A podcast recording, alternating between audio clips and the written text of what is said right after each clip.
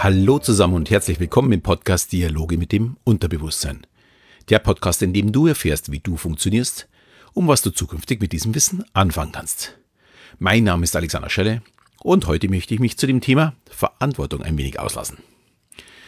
Aber bevor ich jetzt in das Thema tiefer einsteige, erstmal vielen Dank für die Resonanz auf meine Hypnose zum Abnehmen bzw. auf den Podcast von der letzten Woche. Mich freut das wirklich sehr und natürlich ist es vollkommen okay, wenn jemand noch Fragen äh, ja, hat und dass er mir schreibt. Das ist nämlich meistens der Anfang jeder Mail. Ich weiß jetzt nicht, ob ich das fragen darf. Natürlich darf man und auch Frau. Und ich versuche natürlich auch möglichst schnell zu antworten. Ich sehe es nämlich als meine Verantwortung an, dass meine Kunden zufrieden sind. Und damit sind wir schon im Thema. Der Grund für das Thema liegt aber ganz woanders. In der Persönlichkeitsentwicklung sagt man immer so gerne, du wärst nur für dich selbst verantwortlich. Und so nett wie das klingen mag, es stimmt einfach nicht. Außer du bestreitest jetzt dein Leben als Einsiedler, dann willst du wahrscheinlich auch nicht meinen Podcast hören. Wir Menschen sind nämlich Gruppentiere. Wir fühlen uns unter unser Gleichen wohler, als wenn wir einsam wären. Ich weiß, ein paar werden jetzt sagen, nein, Steine sind auch viel, viel netter als wir Menschen, aber glaub mir, nur sehr kurze Zeit. Wir benötigen diesen Austausch mit anderen.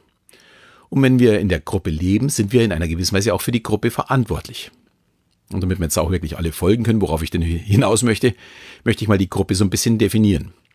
Das beginnt natürlich mit der Familie, ist vielleicht noch das einfachste und äh, am leichtesten vorstellbar. Aber dann natürlich auch, wenn ich zum Beispiel in einem Verein bin oder in einem ganzen Unternehmen, wenn ich Teil eines Unternehmens bin. Aber auch innerhalb des Unternehmens vielleicht aufgeteilt in kleinere Gruppen. Das können Abteilungen sein, aber das könnte auch ja nur ein bestimmter Bereich oder bestimmte Kollegen sein. Ich könnte zum Beispiel auch zur Gruppe der Raucher unter den Kollegen gehören. Dann natürlich die Herkunft. Ich zum Beispiel gehöre zur Gruppe der Münchner, genauso wie zu den Oberbayern, den Bayern, den Deutschen, den Europäern und natürlich zur Gruppe der Menschen. Man kann es aber noch viel weiter äh, aufteilen. Man kann vielleicht noch ja, tiefer da reingehen. Ich gehöre nämlich auch zu den Männern. Also ich gehöre leider nicht zu den Frauen, ich gehöre nur zu den Männern. Ich gehöre auch zu den Verheirateten und äh, noch kleiner zu den glücklich Verheirateten. Wir, also jeder Einzelne, gehört also zu vielen unterschiedlichen Gruppen. Und in jeder einzelnen Gruppe hat man in gewisser Weise auch Verantwortung. Ich stehe als Mann natürlich auch für alle anderen Männer in einer gewissen Weise äh, ja da. Und was ich schlecht mache, fällt auch auf alle anderen Zeug. Und das ist bei allen Dingen so. Und ja, die Verantwortung kann natürlich ein bisschen größer sein, wenn ich zum Beispiel als Familienvater oder als Mutter oder eben als Geschäftsführer für seine Angestellten hat der natürlich, der Geschäftsführer, mehr Verantwortung als wie der Angestellte. Aber der Angestellte hat auch eine Verantwortung gegenüber seinem Arbeitgeber. Denn wenn er ständig über seinen Arbeitgeber schlecht spricht, wird es dem Arbeitgeber na, irgendwann zu bunt werden. Er muss ihn entlassen, weil er sonst ja vielleicht äh, sein Business verliert. Und das Gleiche gilt natürlich auch für den Staat. Wir haben alle Rechte, die sind in unserer Regel auch besonders wichtig.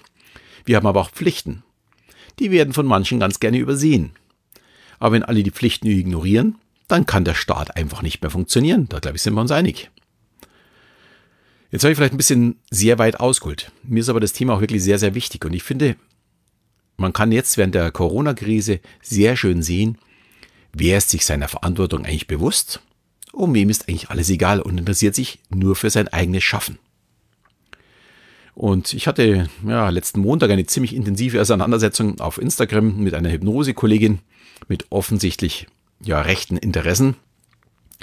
Und sie schickt mir schon seit Wochen Stories und Beiträge von Influencern, die ja, jede Corona-Maßnahme unserer Regierung bis ins Kleinste auseinandernehmen und lächerlich machen und kritisieren. Was grundsätzlich jetzt mal in Deutschland aufgrund unserer freien Meinungsäußerung überhaupt kein Problem ist. Und ich bin, wie vermutlich jeder andere, auch nicht die, von jeder Entscheidung der Regierung begeistert. Aber jetzt ist die Frage, ist es okay, wenn ich als Influencer meine Reichweite dafür nutze, Propaganda gegen die Regierung oder gegen diese Maßnahmen zu machen? Ich finde, jeder in Facebook, Instagram, YouTube und so weiter, äh, der dort unterwegs ist, sollte sich auch klar machen, was er denn bei anderen Menschen auslöst. Dafür haben wir eine gewisse Verantwortung. Und das Schlimme ist, die Influencer verbreiten dabei nicht mal unbedingt ihre eigene Meinung, sondern nur noch das, was tatsächlich Reichweite erzielt und man damit Umsatz erzielt. Denn ein Wissen oder ein, eine Meinung, die alle teilen, damit bekommt man keine Reichweite. Ich muss irgendwas aus dem Extrem holen, also extrem ängstlich oder extrem ähm, dagegen sein. Und die Influencer, also diejenigen, die natürlich da mitmachen, Die haben also nicht das Interesse am Thema, sondern in dem Fall vor allem am eigenen Geldbeutel. Und das muss ich gestehen, das verurteile ich wirklich sehr. Und das gleiche gilt natürlich auch für die Presse. Vor allem die Online-Presse, da wird nur Geld verdient, wenn jemand klickt. Also wird vor allem in den äh, Überschriften alles so hingebogen, dass es viel interessanter wird. Und interessant ist es eben nicht, wenn ich sage, wow, das hat die Partei XY wirklich gut gemacht. Aber wo kommen wir denn dahin, wenn wir nur immer alles, über alles Schlechte berichten oder alles schlecht reden? Vielleicht äh, aus dem Guten so noch etwa, sogar etwas Schlechtes machen, um dass sich die Klickrate, also sprich der eigene Geldbeutel füllt. Also ganz ehrlich, das kann seine normalerweise nicht sein. Und dazu zähle ich jetzt auch mittlerweile die öffentlichen, äh, öffentlich-rechtlichen Fernsehanstalten. Wozu, wozu gibt es täglich mehrere Sondersendungen? Ich bezahle GZ-Gebühren und ich möchte, dass zumindest die öffentlichen Sender sich die, ihrer Verantwortung bewusst sind und nicht in einer Sendung Panik verbreiten und zwei Stunden später alles in Frage stellen, was die Politik entschieden hat. Ich möchte informiert und nicht manipuliert werden. Und das meine ich wirklich genau so. Denn ich habe das Gefühl, nicht nur von den Influencern oder von den äh, ja, Online-Zeitungen oder Online-Berichten, die da gemacht werden, sondern auch, dass wirklich das öffentlich-rechtliche Fernsehen hier manipuliert. Und das finde ich einfach nicht so nicht in Ordnung.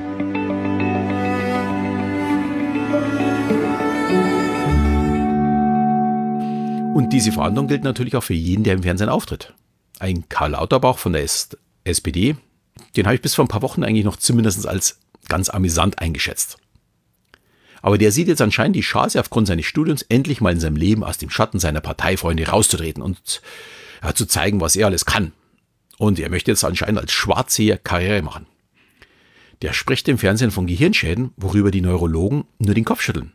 Warum macht er das? Oder er spricht davon, dass wir bis 2022 damit leben müssen, dass das Leben erstmal nicht in gewohnten Bahnen weitergehen kann.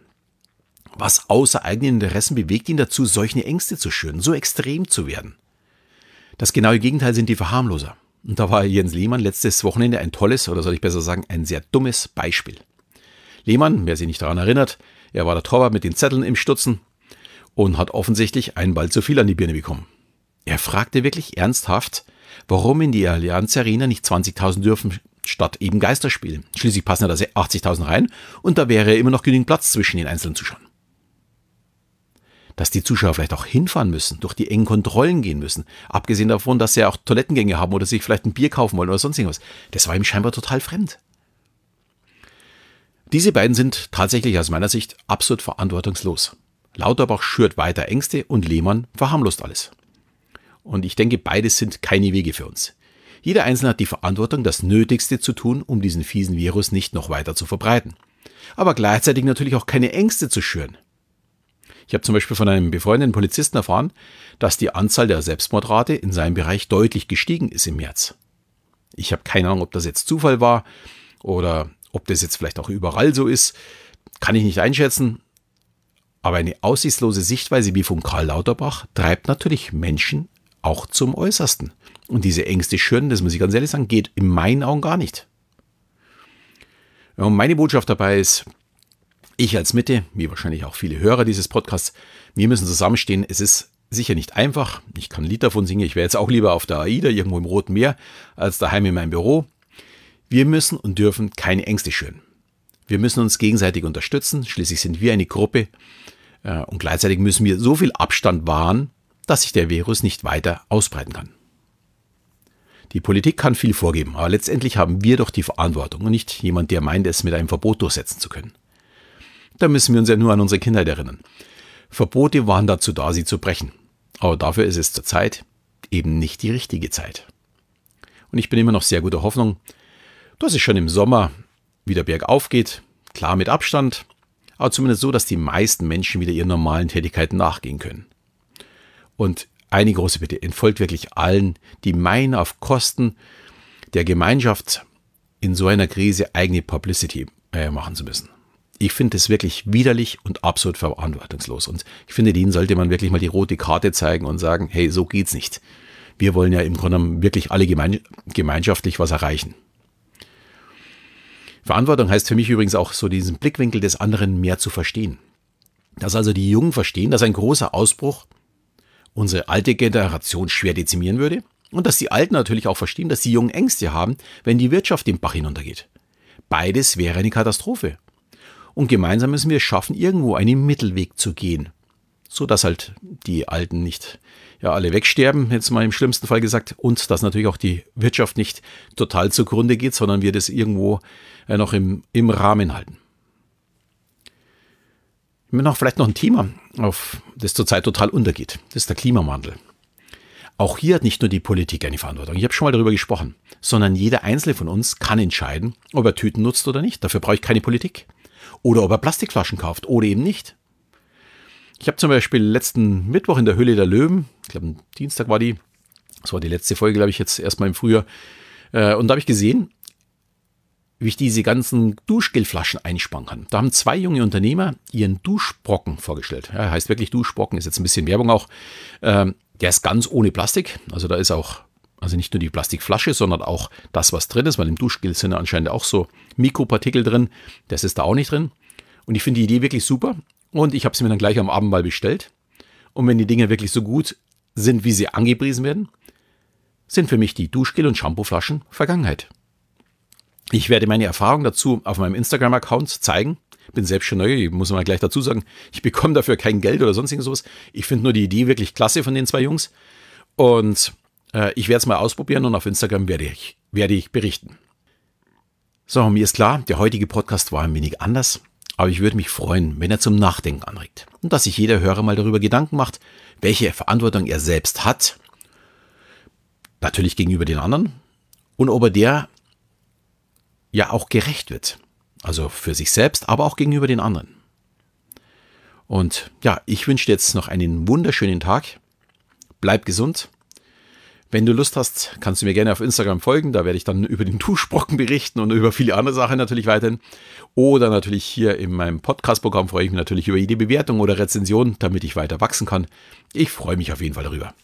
In diesem Sinne verabschiede ich mich wieder. Bis zum nächsten Mal, wenn es wieder heißt Dialoge mit dem Unterbewusstsein.